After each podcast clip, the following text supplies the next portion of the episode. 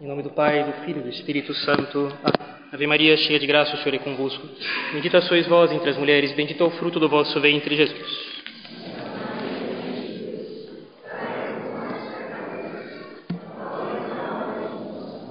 Nossa Senhora das Dores. Podem se sentar, por favor. Caríssimos, antes de tudo, nós desejamos a todos um feliz e santo Natal e que Deus possa conceder a todos vocês graças assim abundantes de conhecimento de Deus, de amor por Deus, de recolhimento, de união com Ele e que Ele saiba conduzir cada um conduzir cada um de vocês realmente numa vida de cada vez maior perfeição, de colaboração com as graças que Ele dá para cada um de vocês e que assim vocês possam ser filhos de terem filhos de Deus de maneira perfeita. É o nosso desejo. Um feliz e santo Natal para todos vocês. Bem, caríssimos, hoje não há folha, né? o sermão será dito da abundância do coração. Três missas para rezar no dia de hoje, toda uma, uma missa do galo que se encerra por volta das duas da manhã. Outros padres começam a rezar suas missas em seguida, suas missas privadas. É um dia cheio. Né? Hoje, hoje vai ser um sermão feito da abundância do coração. Bem, já insisti várias vezes, sempre no Natal, né? É, eu me lembro bem do seminário como uma iluminação constante. Se alguém pudesse me, me perguntasse, né, Padre, o que como o Senhor resumiria o seminário do Senhor? Eu diria, os meus seis anos de seminário foram uma iluminação constante. Nas leituras dos livros de dogmática, nas leituras dos livros de moral, quando eu via, então isso aqui não é pecado, ou então eu via, isso aqui é pecado. E era uma, uma, uma iluminação constante quando eu compreendia melhor dogmas da Santíssima Trindade, dogmas da, da, da, da, presença real de Jesus Cristo na Eucaristia. E era uma sensação muito estranha, porque depois de seis meses estudando a Trindade, sabendo relações de razão e relações real e relações transcendentais e que as pessoas divinas são relações substanciais e outras coisas do gênero, depois de saber tanta coisa sobre a Trindade, de ter tanta luz a respeito da Santíssima Trindade, ao final da matéria que tinha a clara sensação de que eu sabia tanto quanto no começo. Isso é um mistério. Isso é um mistério. Você tem muita luz, quanto mais você estuda, e, e, e você não sabe, é como se você não soubesse nada mais do que você sabia no começo. O mistério é isso, uma coisa escondida dentro de Deus, e que se não fosse Ele que revelasse, permaneceria escondida para nós, mas pelos séculos dos séculos. E eu poderia então dizer que realmente a, a, a obra de Jesus Cristo vindo ao mundo hoje é a de iniciar um processo de iluminação crescente na história do gênero humano. Os teólogos explicam que nas hierarquias celestes dos anjos, a, a partir do momento que Deus comunica suas ordens e suas vontades para os anjos das hierarquias superiores, eles vão iluminando os anjos das hierarquias inferiores até os anjos da, da, da, da, hierarquia mais, mais baixa, mais, mais inferior, os nossos santos anjos da guarda, que são encarregados de executar aquilo que saiu lá de cima como um projeto, um projeto, um, uma espécie de planta, de mapa, de, de, de, de estrutura do que, do que deve ser alcançado. E cabe aos anjos mais inferiores, depois de terem sido iluminados progressivamente de cima para baixo, executarem as obras, encontrarem os meios para executar as obras. Bem, Jesus Cristo vai fazer a mesma coisa nesse mundo. Lembre-se, a partir de agora, Jesus Cristo vai fundar uma colônia. Ele sai do céu, ele vem nesse mundo, ele sai de uma metrópole, vem fundar uma colônia.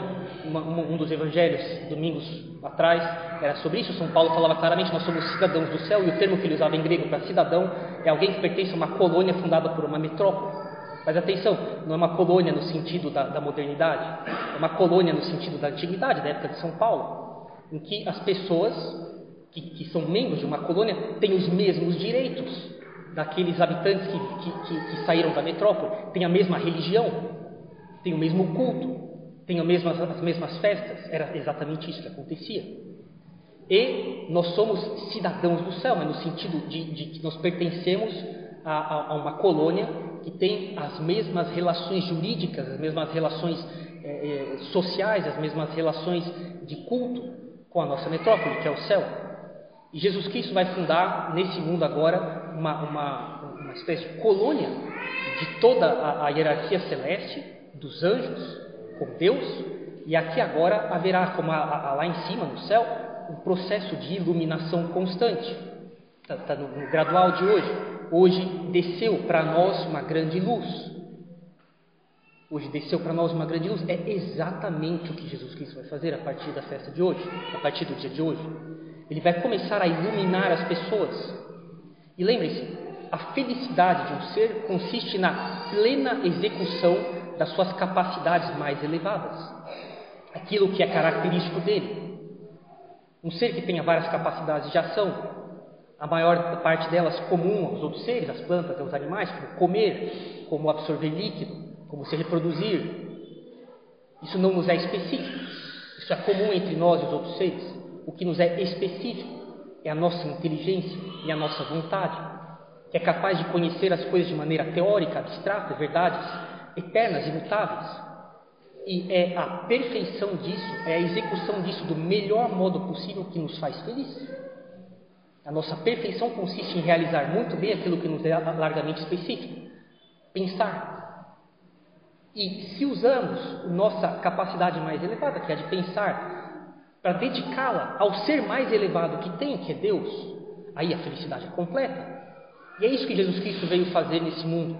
Pai, a verdadeira vida é esta, que os homens vos conheçam. Isso aqui é fundamental. A felicidade do ser humano consiste em conhecer a Deus. Mas lembre-se, falava agora no seminário, que eh, era uma iluminação constante a respeito de mistérios, e depois de saber relações transcendentais e, e, e, e relações de razão em, um lado e relações de, de, de, reais de outro, e por aí vai, que no final de, de seis meses você tinha a impressão de que sabia tanto quanto no começo. É como um buraco sem fim de luz, jamais esgotável. E que seria inacessível a nós se Jesus Cristo não tivesse falado do que Ele, como Deus, vê, porque essas coisas para Deus são evidentes, para nós não. E a luz que Ele tem em si mesmo, a Trindade para Jesus Cristo é evidente, para nós não. A Eucaristia para Jesus Cristo, a encarnação, a união da natureza humana com a natureza divina de Jesus Cristo, isso tudo é para ele é evidente, como isso aqui é evidente para mim, é franco. Não, não há argumento a ser dado para provar, meus olhos veem, é evidente. É assim que Jesus Cristo vê a Trindade, que ele vê a Eucaristia, que ele vê a encarnação dele e os outros mistérios, os sacramentos, a graça, a hierarquia eclesiástica, a virgindade de Nossa Senhora. O céu, o inferno, para Jesus Cristo, isso é evidente. E para nós não. E ele vai introduzir essa luz dentro de nós. Uma iluminação constante agora. E agora nós teremos de maneira progressiva. Jesus Cristo vai pouco a pouco comunicar aos apóstolos e deles chegará até nós, depois de mais de dois mil anos, chegará até nós uma luz que veio do interior de Deus. Essa luz é Deus mesmo, é o intelecto dele, é a essência dele, a Santíssima Trindade. É o que Deus é, a vida interior de Deus. E ela será exteriorizada, ela, ela, ela, ela, vai sair de Jesus Cristo e, e ser introduzida dentro da nossa inteligência, fazendo com que seja assim uma coisa, uma verdadeira, em inglês fala mind blowing, uma coisa que realmente assim, que ultrapassa toda a capacidade da, da mente humana de conhecer coisas sobre Deus, as mais profundas, as mais interiores, e isso constituirá a nossa felicidade. E hoje, a, a, a festa de hoje, né, o nascimento de Jesus Cristo, é o início de uma iluminação ao longo de toda a história. Uma iluminação em que nós agora somos conduzidos, introduzidos na inteligência mesma de Deus. Mas o que é possível é, pensar ou desejar de superior a isso? Não existe. É impossível imaginar alguma dádiva, algum bem, algum, algo, algo a ser recebido de Deus maior do que isso. Ter acesso e posse do que Deus vê com a inteligência dele. E, e para compreender a enormidade disso, gostaria de, de, de, de, fazer com que nós compreendêssemos um pouco melhor o que é inteligência humana. Inteligência humana, coitada, é a inteligência mais insignificante de toda a criação. Inteligência, inteligência mesmo, é a de Deus. Ali não existe raciocínio, não há premissas vistas com uma certa dificuldade, com observação cautelosa com um processo de, de fiscalização da própria inteligência sobre ela, você tem certeza disso? Tenho, e a partir daí concluir, concluir uma coisa certa, uma coisa mínima, um passo a mais na enormidade de tudo a ser conhecido. A inteligência de Deus de longe não é isso? Deus, num ato só, ele vê tudo. ele se conhece a si mesmo. Ele se vê a si mesmo e se vendo a si mesmo, ele vê tudo. Todas as coisas são realizações em maior ou menor grau do que Deus é. Eu costumo dizer para as crianças, antes do mundo existir, o que é que, o que, é que existia? E algumas são espertas e falam, Deus. Pois bem, quando Deus vai criar as coisas, Ele vai se basear no que para conceber como, como as coisas serão? Nele. As coisas vão ser realizações em maior ou menor grau do que Ele é, em grau máximo. E por isso, Deus se conhecendo, Ele conhece ao mesmo tempo todos os graus em que Ele é capaz de ser realizado. É como se eu conhecesse a temperatura máxima de um fogo e eu soubesse então todos, todas as temperaturas inferiores em que eu posso regular aquela chama. Cada um de nós somos realizações em graus inferiores de, de, de Deus, usado como modelo para nós, para a realização de cada um de nós, de cada uma das criaturas. É lógico, os, os anjos realizam de maneira mais perfeita o que Deus é, sendo as criaturas, do que nós, e nós muito mais do que os animais, os animais mais do que as plantas, e as plantas mais do que os minerais. São graus de realização diferentes do que Deus é. Agora, Deus vê isso tudo num, num instante só. Se é possível falar de instante em Deus.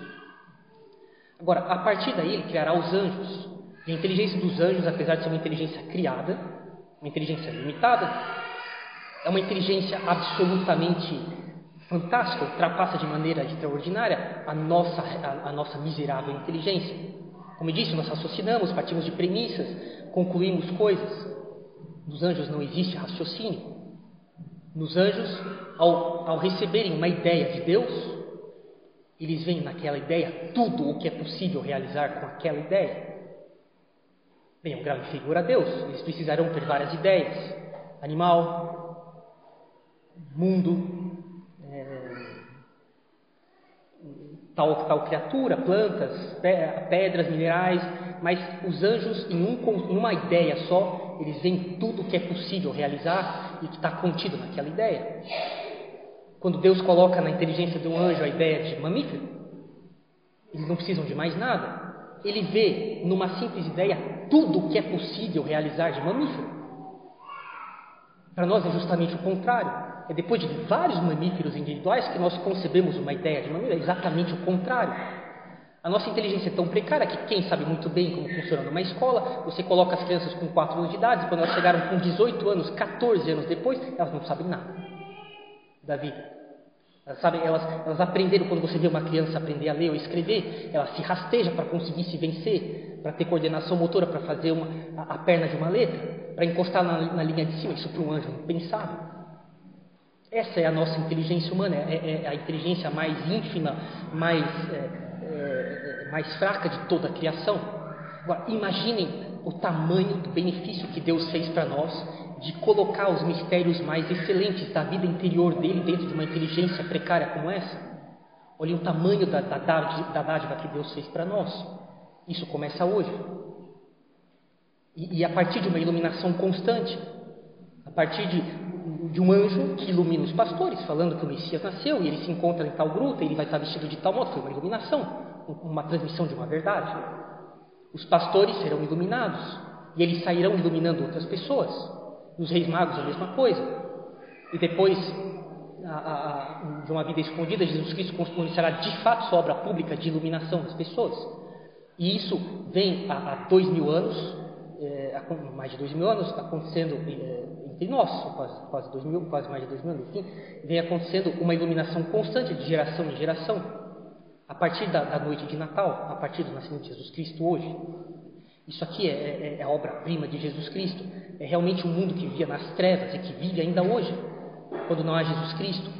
Um mundo que vive nas trevas, no pecado, na ignorância, e que e, e Ele concedeu para nós a graça de estarmos, de sermos iluminados pelas verdades mais sublimes que saem de dentro dele. Uma inteligência, inteligênciazinhas pífias desse tamanho, que demoram 14 anos para ser alfabetizado e ainda assim sabe-se lá com que precariedade.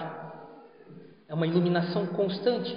E de geração em geração, Deus foi coordenando todas as coisas para que nós nos conhecêssemos, para que outras pessoas nos conhecessem que também vão nos conhecer, ou que já nos conheceram, para que nós iluminássemos umas às outras. Essa é a nossa, a nossa missão nesse mundo mais geral, cada um no seu estado de vida, na sua missão mais específica, mas que nós iluminemos as pessoas, que nós não sejamos propagadores de trevas ou de pecados ou de ignorância, de erros, mas que nós sejamos pessoas que iluminam uns aos outros para realizar nesse mundo o que acontece no céu. Eu gostaria de aproveitar e fazer uma aplicação muito clara hoje em dia. Dada a enorme confusão que existe hoje em dia no mundo, desde que a, a, o mundo se afastou da, da, dos princípios da cristandade há séculos, um processo de séculos, o mundo se encontra hoje em dia numa verdadeira catástrofe. Isso aqui eu acho que eu não estou sendo nem um pouco um catastrofista, é uma coisa óbvia. O mundo vive hoje em dia o reinado da confusão, do pecado, da ignorância, das trevas. E o curioso é que essas pessoas, elas querem que nós compremos a briga delas, mas particularmente em política, uma briga de, de, de, lados que vivem em trevas e no pecado, e eles querem que nós pulemos no meio dessa bagunça das trevas e do pecado, do liberalismo, do comunismo deles, do ateísmo deles, do evolucionismo deles. E que, e que nós tomemos o partido da briga deles e que nós cheguemos assim no meio deles e, e, e, e possamos falar assim: Você, qual é a sua queixa? Ah, me queixo disso. E porque ele está errado por tal e tal razão. E, qual é a sua queixa? Ah, a queixa minha é contra ele e tal e tal coisa. Então, bem, eu, eu vejo aqui que você está menos errado do que ele, então eu vou te defender. Não, definitivamente não. Isso aqui é todo o oposto da obra de Jesus Cristo. A nossa obra é de dizer para essas pessoas do mundo: vocês vivem no pecado e nas trevas e, e, e vocês pagam a, a, vida pesada, a vida de misérias, a vida de, de brigas e de ódios e de rivalidades é, é, que vocês vivem hoje é fruto de que vocês não seguem a Jesus Cristo. Vocês vivem nas trevas e no pecado. Vocês querem um mundo melhor? Vocês querem uma política razoável? Abandonem os erros de vocês, aceitem Jesus Cristo. Essa é a nossa missão. Não é de pular no meio da bagunça, que, que, do caos e da confusão generalizada que vem por causa do afastamento que as pessoas tiveram ao longo de séculos das verdades de Jesus Cristo. E agora elas vivem nas trevas e no erro e no pecado, as coisas mais delirantes. As coisas mais delirantes, nível manicomial, hospitalar as defesas das coisas mais inacreditáveis. Elas querem que nós pulemos no meio dessa bagunça e tomemos partido por alguma coisa delas, mas de modo nenhum. Cabe a nós dizer: vocês é que devem abandonar o erro e as trevas em que vocês estão, e vocês devem se humilhar diante de Jesus Cristo. Essa é a única solução. É para isso que nós, que nós fomos criados por Deus para tirar as pessoas das trevas. Se elas não quiserem receber Jesus Cristo, elas pagarão por isso viverão na confusão, nas trevas. Quanto a nós, jamais entrar nas trevas e querer tomar partido. Qual é a treva menos espessa? Cabe a nós a, a puxar essas pessoas por uma vida de luz, que elas entrem no mistério de Jesus Cristo, na vida interior de Deus, e, e sejam, e sejam preenchidas e completadas na inteligência delas na alma delas pela luz e pela verdade de Jesus Cristo. E a todos aqueles que fizerem isso, Deus, dará, Deus dá para eles o poder de se tornarem filhos de Deus de, de terem a vida de Deus dentro deles. E quando nós morrermos, será levado à perfeição, a vida eterna, o conhecimento de Deus, a plenitude da vida humana, que é a, a, a, a inteligência humana levada à sua perfeição máxima no conhecimento da verdade, das verdades mais sublimes que tem, que são as, as, as verdades da vida interior de Deus, a trindade, a encarnação, a graça, a redenção. Essa é a nossa missão, iluminar o mundo é isso que tem sido feito há, dois mil anos e, e, nós só estamos aqui hoje porque alguém nos iluminou, ou algumas pessoas aqui lá nos iluminaram. E, e, e, por graça de Deus, nós tivemos conhecimento luz, da luz e da verdade de Deus, e cabe a nós agora, ao invés de entrar na confusão do mundo e tomar partido pelas trevas menos espessas, falar para essas pessoas: vocês pagam pela recusa de Deus que vocês têm. Saiam das trevas e venham para a verdade que é Jesus Cristo. Essa é a nossa convicção. Nós temos uma missão, nós temos uma vida interior que ultrapassa assim largamente o que o mundo, as trevas espessas do mundo podem conceber. E cabe a nós não tomar partido por qual treva do mundo, mas trazer as pessoas para a luz de Jesus Cristo, que elas abandonem essa loucura em que elas vivem, porque elas rejeitaram Jesus Cristo, que elas aceitem as verdades de Jesus Cristo, deem o coração delas para Deus e possam se tornar filhas de Deus. Essa é a nossa missão e assim a gente vai construindo o reino de Deus até a consumação perfeita do reino de Deus, que é no fim do mundo, no viso final, na glória eterna. Em nome do Pai, do Filho e do Espírito Santo. Amém.